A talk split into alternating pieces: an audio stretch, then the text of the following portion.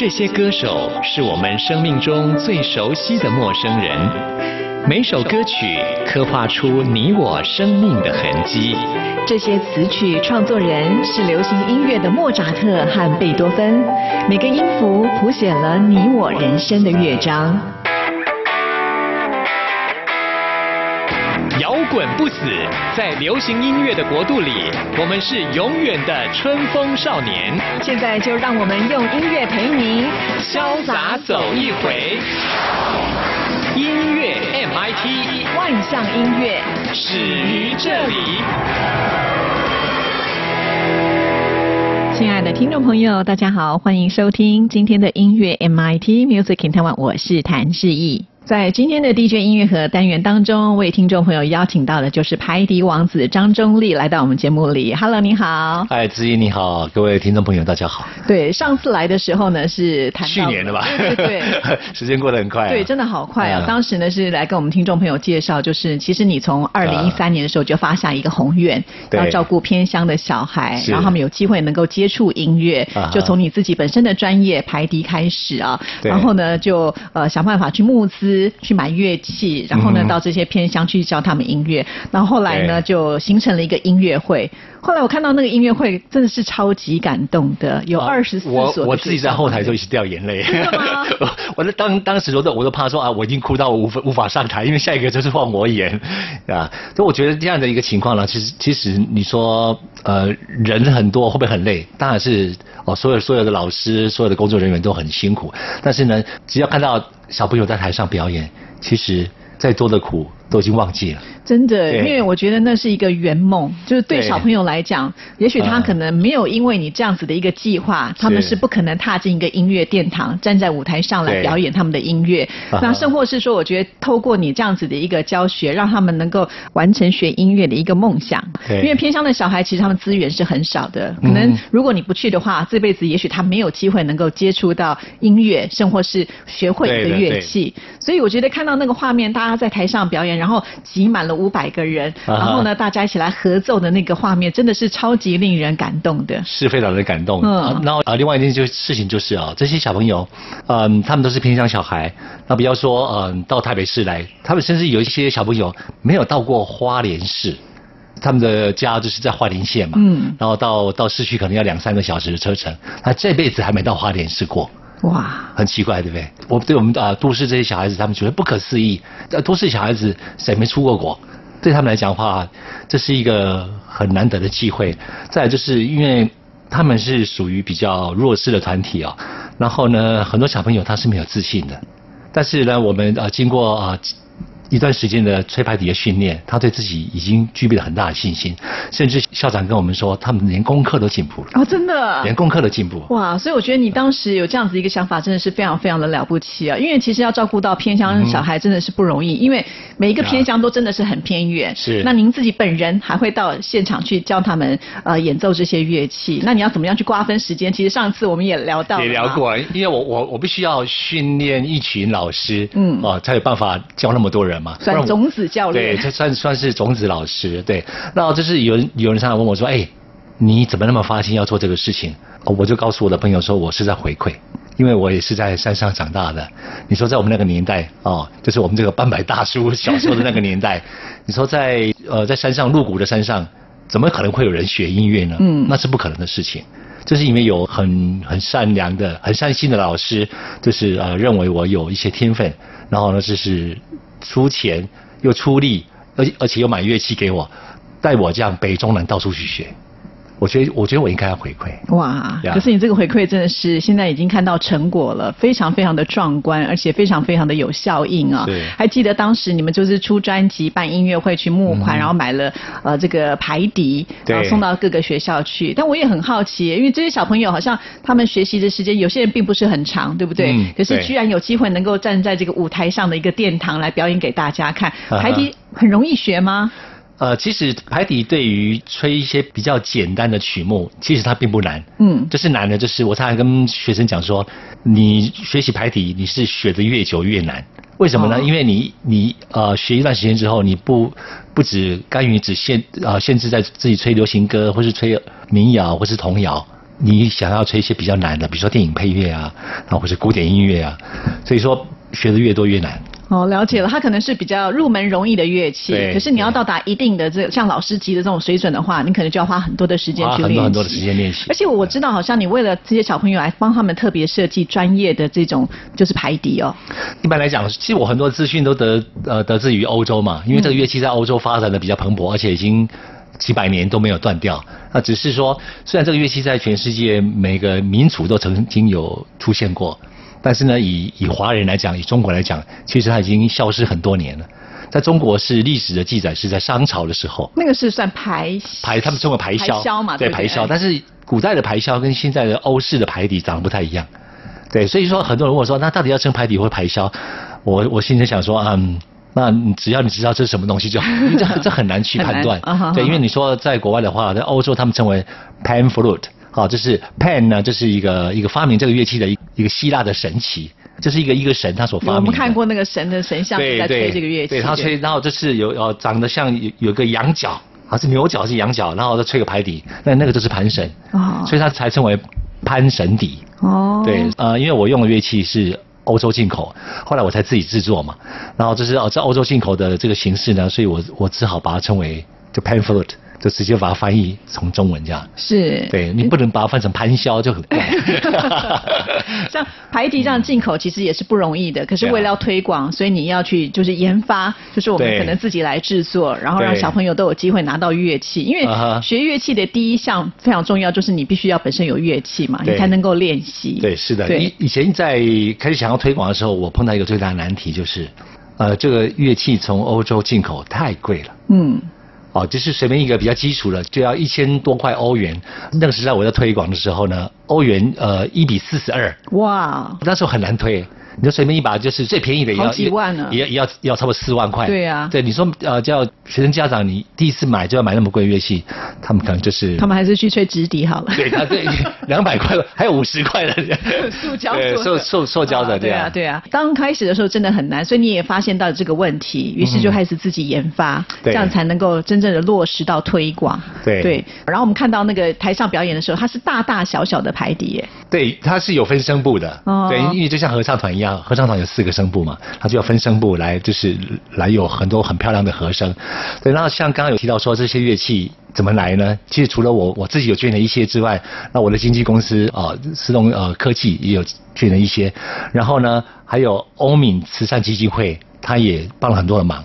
那像这次啊，从花莲呃学生跟老师来了一二十个人，注出一个很大的经费。因为我们我们这样的一个演出啊，说真的，我们我们这个慈善的演出，我们所要的花费呢，必须要从我们的收入里面来 cover。所以如果说要要去能够去负担这些小朋友跟老师，我们可能。可能没有这个能力，那也很幸运的，就是台北的凯撒大饭店，他不断的在赞助我们，全部提供我们住宿免费。哇，这么好！太棒了！而且可以让那些偏乡的小朋友住到这么高级的饭店，他们应该是觉得很开心。他们很开心啊，从来没有住过这么好的饭店。真的。是。所以我都觉得这不只是给他们一个音乐的梦想，是可以让他们整个眼界都完全不一样了哈。对。而且我刚才听到都说，他们开始对自己有自信，连成绩都能够进步，我都觉得哇，这个影响真的好大好大，是我们不能够想象。的一件事，所以我觉得这个对他们未来的人生应该会也会有影响的，因为他们现在开始对做每一件事情，他已经开始有自信。为什么呢？他们说，我曾经碰到小朋友，他以前什么都很退缩，然后他说，我说，哎，你要不要学学啊？比如说，呃，你喜欢打篮球吗？可是我打不好。我说，你你应该可以继续继续在运动。他说，对啊，我觉得我可以，我拍戏都可以吹得好了，我打篮球应该也可以。真的，对，所以说他们已经开始有自信，那对他们将来出社会应该有很大的帮助。我觉得这是一种善的循环啦，就是你小时候接受人家的帮助，那你现在发愿希望帮助更多的小朋友，那这些小朋友其实将来一定会承袭你这样子一个精神，继续把这样子的一种爱。传递下去，我觉得那才是了不起。你看，你现在传的是五百位，接下来可能就是五千、五万，甚或是五十万。希望，因为我我们也希望说，将来能够做更多、更多的这样的呃善事啊。嗯。然后呢，我们有有个朋友，他是个他是个医生，然后他开了开了一个诊所，叫民安耳鼻喉科。他也每次我们的活动，他一定是跑第一个。我说我要。我说你要出钱吗？我我我出钱了，我我不会吹笛子，我可以出钱。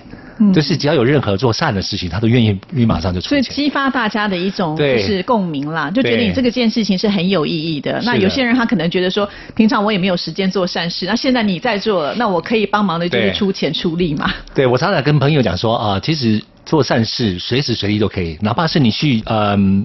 买个东西，便利商店买个东西，它有一一些呃一些呢小的那个零钱零钱盒，我说哪怕五块十块，对你没有影响吗？但但这也是做善事，但是你这是你希望呢你。捐了这五块十块，你希望啊，大家需要帮助的人，他们就已得到很好的资源跟照顾，这样是很好的。对啊，像刚才提到说，哎，卖这个门票其实也是一种回馈给这些小朋友。另外，你们还捐出部分的这个金额呢，是要来做这个偏乡的排笛教学的基金会。对，对，就是继续让这个精神能够延续下去。这个这也是我也是我的一个一个心愿了。我想说，呃，借由自己来，就是一点微薄的力量啊，来做一些啊善行。那也希望说啊，这样的一个善呢，能够呃感染到。旁边所有认识的人，嗯，大家一起来做善事，真的。而且我觉得透过小朋友吹出来那个音乐，我真的觉得是一种呃很纯真，可是又真的是很悦耳、很好听，就很难想象说哇，这么多的小朋友能够在呃这样子一个情况之下学会排笛这个乐器，然后站在台上分享给大家，看了非常的感动。而且我觉得你在音乐的设计上来讲，就真的是会让大家一听就觉得好舒服哦，不会觉得说要去听一个音乐会是有门槛的 啊。有首先呢，你选的这个旋律都是可能大家耳熟能。讲的一些流行流行歌，完全是流行歌。可是呢，你配合偏乡小朋友，可能他们是原住民，你也结合了原住民的风采，好，所以我就觉得，嗯，这个音乐的设计是很用心的。啊，因为我想说，因为我们的主题叫呃那些年这些歌嘛，那这是我想对于呃五年级、六年级或是七年级，他们小时候或是年轻的时候所听的的音乐。啊，这次呢，啊，我全部会呈现在音乐会上面。哇，对，像比如说像嗯，类似像回头太难啊，然后味道啊，那这些很好听的的的曲目呢，那如果云知道，像这些曲目。是很隽永的歌曲，真的。对，全部都收录在我的以前的专辑里面。是啊，所以算是你这次的专辑一个大回馈。可是呢，是不一样的版本了。是不一样版本，加上小朋友的。对，那再加上啊，这个人呢，吹笛子的这个人以前是年轻嘛，年年轻的时候吹的音乐跟现在啊有岁数所吹的啊所吹的音乐可能不太一样。情感上不一样的会完全不一样，对，完全不一样。好，那我们现在就来听听看，这是不一样的版本了吗？对。哦，不是这，这个是旧的版本。对，但是呢，啊，如果说想要听新的版本呢，请大家啊，就是来参加我的音乐会。啊哦，这是在在八月五号在台北的啊中友国光厅，大家有空可以来听。好，那我们先来推荐一首曲子给大家听听看，好吗？就这一首大家以前非常喜欢的曲目，许茹芸的《如果云知道》。好，那我们一起来欣赏。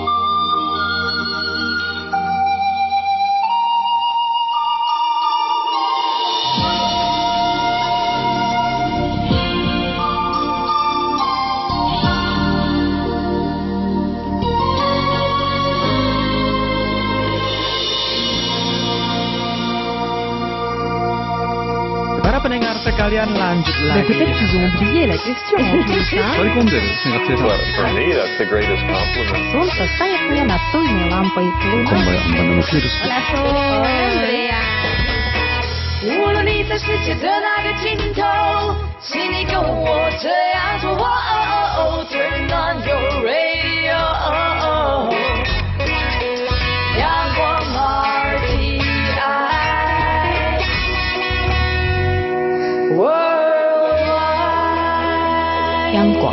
联系世界的桥梁。这里是中央广播电台台湾之音，听众朋友现在收听的节目是音乐 MIT。在今天的 DJ 音乐盒为听众朋友邀请到的就是排笛王子张忠立来到我们节目里啊。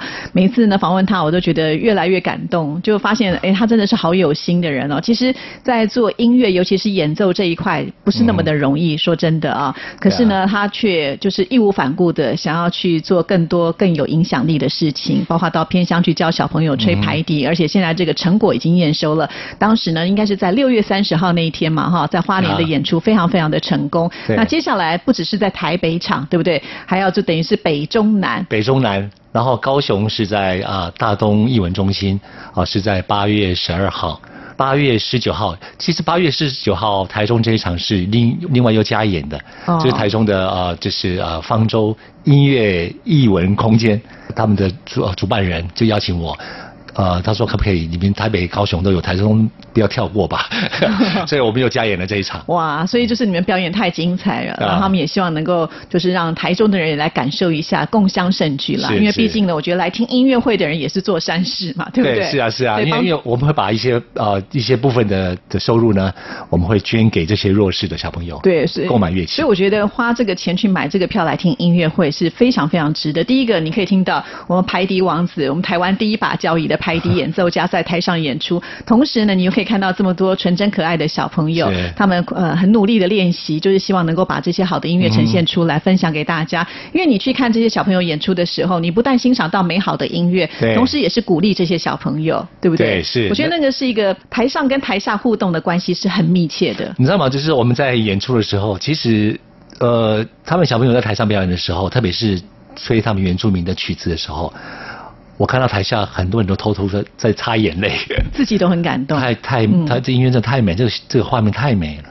其实这里面我觉得太多的精神在里头了，就像刚刚讲，他学的不只是一个乐器，他对对自己的一种自信的肯定，是生活是我觉得在音乐里面他学习到很多不同的精神，所以我觉得这个善事做的是非常的了不起，而且是种在这些小朋友这么呃天真无邪的年纪当中，那个对他们的心灵影响是非常非常的大，对不对？嗯也许以后将来呃他心情不好，他懂得去吹一首音乐，调整一下他的情绪，那可能以后就不会有什么很多暴力的事情发生之类的。其实为什么人家说学音乐的孩子不会变坏，而不是说你真的可以不要去变坏，而是说你有一个情绪的出口，啊对不对？开心的时候你可以吹排笛，你不开心的时候你也可以吹排笛真的真的。那你通过音乐的时候，其实很多的情感是借由你的乐音给展现出去了。对所以呃，这就是为什么还会有这种广告词嘛。我想张忠立老师你自己本身就是学音乐，然后又当老师也推广，所以你应该嗯更有感觉吧？对，因为我是也是从小学乐器嘛，我十一岁开始学音乐嘛，然后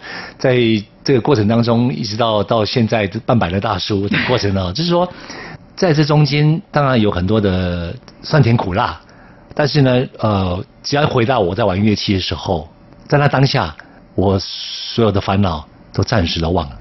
嗯，对，我会把整个情绪呢都投注在音乐里面。对。对，我觉得我觉得这是乐器对我来帮助非常非常大。对啊，这就是如果没有学音乐，可能不太了解啊。但是，一旦你如果踏入这个音乐殿堂当中的时候，你会发现，哦，原来它可以带给我这么多这么棒的感受。就像我们刚刚讲，你来听一场音乐会，呃，是一个专业的音乐演奏家，是呃，演奏给你听，同时呢，你又可以鼓励这些呃第一次可能上台的小朋友，看到这么多人给他掌声，他可能会奠定自己说，哎，我是呃很棒的，接下来我可能也可以像张忠立老师一样，在世界发光发热。其实那个是一个很棒的感觉啊，就是互利的，不是说你只是来听音乐会，对没错你自己本身也是会有贡献，也是会有所收获的。这就是我觉得公益音乐会它最了不起的地方了。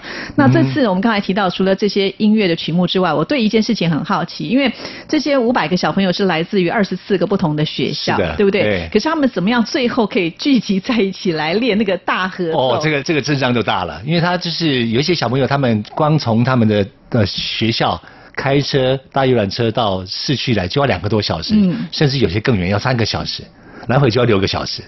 那要要集结呢，就只能等最后的演出那两天，就就他们就比较辛苦，要要要这样跑。就最后两天全部聚合在一起，然后在在花莲市的一个比较大的学校啊，叫宜昌国小的大礼堂，我们就就一起排练，是不。然不然实在是太难。可是你要同时带五百个小朋友，你要怎么？我觉得比较比较辛苦，比较辛苦是他们学校的老师，哦他们他们每每个学校都有好几位到到四位到五五位老师来协助。啊，因为小朋友太多了，那有时候小朋友一兴奋哦，就就什么都忘了，然后嗯。什么老师教的规矩也都忘记了，然后东奔西跑，所以这就是要有很多人力来来来去管他们秩序。对，因为我觉得这是很不容易的一件事情，要聚合大家，然后要乖乖的听话，因为其实对他们来讲，任何的事情都是很新鲜的，对不对？从他自己的一个偏乡来到这里，他看到什么东西都是新奇，所以你要他们很专注，因为毕竟他们还是小朋友，对。对，所以还是会带着很多那种兴奋的心情。可是呢，最后我们看到的那个表演真的是非常非常的专业，就看不出就是好像你们只花了两天的聚合在一起，当然自己私底下的这个私下练习练习是很多的，但是要那个大合奏的时候是很不容易。可是我们看起来的感觉是非常的棒，就感觉好像你们已经练了很久，很有默契的一个团队。对，其实我呃我们在演出完的时候，然后我就跟跟经纪公司在那边闲聊，那经经纪公司我经纪人就就说，哎，其实你看啊、如果说这五百个小朋友是道道地地台北市的小朋友，你觉得你管得了吗？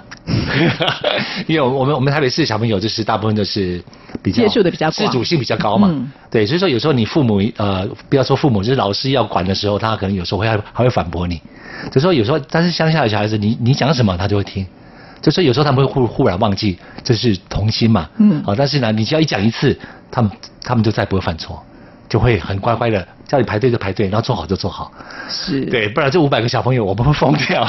真的，因为我觉得这一个、呃很不容易去完成的事情了，因为你带五百个就是音乐家那个没有问题，可是是人家带的是五百个小朋友，对然后他们又很很开心、很好奇，是啊、很多事情都很新鲜，所以这是很难控制。但是我们看到那天的演出是非常的专业。对啊，站在台上就是很有那个专业的气势在，嗯所以才会就是另外，你看，本来你只定了台北跟高雄场，现在连台中都邀请你，也要去参加这样子的一个这个演出的活动，让我们台中的市民们也有机会能够去看呢、这种感觉真的是非常非常的棒。那我也很好奇啊，就除了这些小朋友自己本身之外，还有学校的老师，他们都很清楚状况。那这些小朋友的家长们有没有发现他们自己的孩子的变化？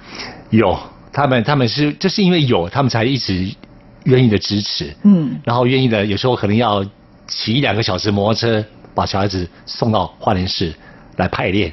对，因为因为他们嗯家长他们其实说真的，一开始有有一些家长并不是很配合，但是看他他不知道你在做什么。对，但但是呢，慢慢的他看到他小孩子的转变之后，连功课都变好了，他们觉得好棒啊，我小孩子也要参加。嗯，我，我觉得这是一个很好的互动。呀是，每次听到呃这样介绍这样的音乐会的时候，我们真的是满心欢喜啊，嗯就觉得有这么多的善缘，有这么棒的一个音乐啊、啊这个能够传递出去，所以我觉得大家都应该要支持哈。是的那再加上呢，我觉得像排笛这样的乐器呢，其实它造型就很漂亮。呀，对不对？好，然后我记得好像音乐的那个乐徽哈，好像啊也是就是这是呃中国的传统音乐啊，对。这是我们我们所我们称的国乐，嗯。它的乐徽就是排箫的样子。对呀、对，因为古代的排箫，它它的样子就长得有点有点像蝴蝶，嗯。但是嗯，等于说有蝴蝶两边的翅膀，对不对？然后呃，以欧式它只有只有一边的形状而已。是，所以是有点点落差。那我们现在点不一样的表演的是欧式的这样子的一个对是欧式的乐器对对，所以我就觉得，哎，这个乐器在台上表演的时候，它是很漂亮，呃而且我觉得有一个会有很有趣的一个动作，就是小朋友会随着那个就是吹孔的地方，那头会有那个转动，其实看起来我觉得还蛮有趣味的，会很齐这样一起一起到，对啊，好像小鸡吃米，然后突然跑到这边，跑到那边，对，就就很可。爱，这个画面真的很可爱。然后就是我觉得，像嗯，我们今年今年经纪公司啊、呃也有带他们一起跟我在上海去表演，有几位啊。嗯那这几位应该是呃在呃花莲开始学习的第一批的学生。好，然后他他们的有有时候在记者会访问他们，我们在上海的时候有一些记者访问，然后他们就是每个都说，啊，将来将来要跟张仲景老师一样，我要当职业的排笛演奏家。哇，好棒！对，所以说你说这样子，我怎么可能放掉呢？我我我要继续培养他们，成成为以后比我更优秀的的演奏家。真的，哇，很很令人感动哦。好，谈到这里呢，我们再来推荐一首曲子给大家，回味一下我们张仲立老师的作品。嗯，我要介绍一首曲子呢，也是我自己的作品啊。我曾经在在在五六年前吧，呃呃，二零零七年发行了一张拉丁音乐，因为拉丁音乐我自己本身就很很热爱拉丁音乐，所以啊，我在我就跟唱片公司商量，他们就让我制作一张啊拉丁音乐，是在巴西跟阿根廷所录制的。这首曲子叫啊《甜菊迷迭香》，这是我自己的作品。哇，很棒，那我们一起来欣赏喽。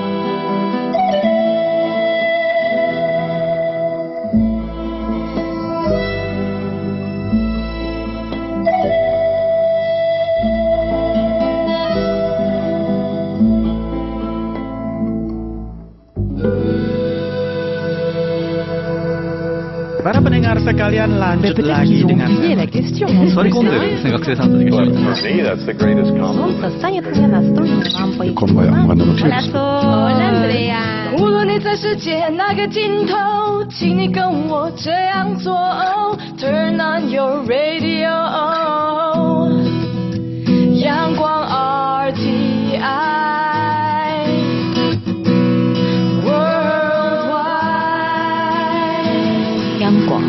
联系世界的桥梁。欢迎回到音乐 MIT，在今天的 DJ 音乐盒为听众朋友邀请到的就是排力王子张忠立老师来到我们节目里啊。刚才听了他介绍他们的新的音乐会啊，啊那些年这些歌歌啊嗯，带领了就是五百位的小朋友呢一起来演出啊。嗯那上次的演出可以说是相当的成功，所以我相信接下来这几场他们应该更有自信啊，表现的会更亮眼。也希望大家能够多多支持像这样子的一个公益的音乐会啊。其实现在只要打张忠立老师那个资料，全部都会出来。都会有在网络上，现在网络很发达，很容易找得到我。对对对啊 呀，呃，而且呢，我觉得同时这个音乐会呢，它代表的意义不是一般的音乐会，对对不对？我们刚刚介绍了很多，呃，是张忠义老师的发心，带领小朋友来呃进入到音乐这个环境。那现在呢，他们已经学习了，有机会能够站在台上表演出去。同样呢，就是把那种爱跟精神不断的延续下去啊。刚才提到有些种子的学生现在表现也不错，而且他们也发愿呢、接下来他们要成为张忠立老师二。好，所以我觉得，哎，那个是很了不起对，所以他们现在已经学得很厉害，才敢讲这种自信的话喽。对，所以因为他们现在变得很有自信嘛，嗯然后我我我呃，我觉得有时候自信是需要来自观众的掌声。是啊，刚才我们有提到，就是说，呃，这次选的曲目都是比较经典的啊，比较流行的。对那我们知道张忠义老师，你自己本身也很多创作，像刚才我们听到的也是你的创作，对对不对？那你什么时候开始让这些小朋友来试着，哎，就是可能呃稍微有点更艰深难度的一些，也许你自己创作的作品呢？对，我想就是他们呃有一首曲子我，我等一下介介绍，到时候麻麻麻烦您播一下，就是嗯叫《天使之舞》啊，《天使之舞》就是这首曲子呢是也是很拉丁风味，那小朋友他们听的时候都觉得这个这曲子吹起好快乐，老师我也要学。我说那你现在呃再多练习一下，你的现在程度很难挑战。哦，所以那个难度是比较高的。是是比较高的难度的，哦因为它有很多的小技巧。哦对，小朋友有时候可能还没有学到那么难的的地方。是。对，我希望说他们将来也能够成，应该很快啦。我我常常跟他们讲说，以后哈、你们你们就这样子努力的练习，你们在五年之后就把我打败了。他说真的吗？真的吗？哦，小朋友是需要鼓励的啦，确实啊，我觉得要成为一个呃优秀的音乐家，那个苦练的过程是少不了的。啊对再厉害的天才，他都是经由练习，对没错成为有有一定的成就。是的包括这些小朋友也是一样。但是我觉得前提重要是你必须是自己喜欢。对其实我们也知道台北很多小朋友学音乐啊，可是真正成为音乐家的有几个，对不对？学了很多种，真 不的止一种。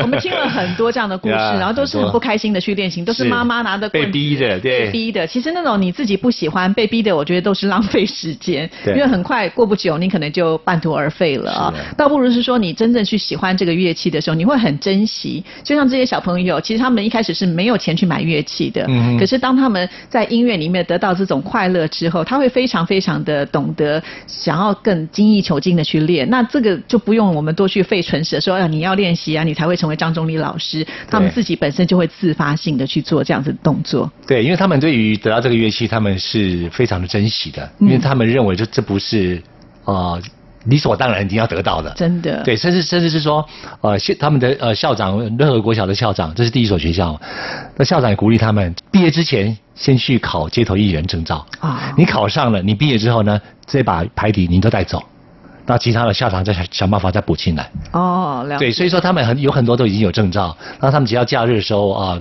他们的父母或是啊，或是或者是老师就会带他们去比较热闹的地方去表演，然后赚赚一些啊外快，然后呃赚取这些外快呢，他们就把它集合起来，然后就平均分担在每一个人的户头里面，这些户头是不准动的。哦，真的好棒哦！所以他不是说只是赚自己要不是不是不是，就是大家比如说啊，今天今天比如说赚了啊，我们可能十个人赚了五千块，一个人五百块，对不对？那回去的时候，老老师就会把这五百块各自放在每一个人的户头里面。哦，懂了。对所以你看，这个公益的效应已经在不断的延展当中了。对然后他们出去做街头艺人表演的时候，其实也是一种就是台上的表演的练习嘛。对不对？对，是的。哇，那将来可能就是另外一个种子的老师。